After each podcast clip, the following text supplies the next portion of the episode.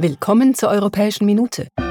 Den Abgeordneten des Europäischen Parlaments steht in den nächsten Tagen wieder eine intensive Plenarwoche bevor. In Straßburg wird debattiert und abgestimmt. Wir packen eine Auswahl an aktuellen Themen in eine Minute. Videospiele können beides sein. Ein großer wirtschaftlicher Faktor und eine Herausforderung für die Gesundheit. Die Abgeordneten wollen Maßnahmen unterstützen, um das Beste beider Aspekte zu erreichen. Der Gaming-Sektor soll finanziell unterstützt werden. Gleichzeitig will man vor allem junge Spieler besser vor Spielsucht und manipulativen Praktiken schützen.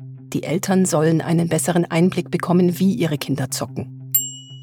Die Abgeordneten debattieren über die aktuelle Außen-, Sicherheits- und Verteidigungspolitik der EU. Das Ziel ist, dass die Union effizienter und flexibler Entscheidungen treffen kann. Das soll ermöglichen, schneller auf Herausforderungen in der Außenpolitik zu reagieren. Außerdem soll die Abhängigkeit von Ländern verringert werden, die nicht die Werte der EU teilen. Seit 30 Jahren gibt es den europäischen Binnenmarkt, also den freien Handel zwischen den Ländern der EU. Seit der Schaffung 1993 hat der Binnenmarkt dazu beigetragen, das tägliche Leben der Menschen und Unternehmen zu erleichtern. Die Abgeordneten weisen darauf hin, dass dieser Motor der europäischen Integration und Rückgrat der europäischen Wirtschaft regelmäßig aktualisiert werden muss.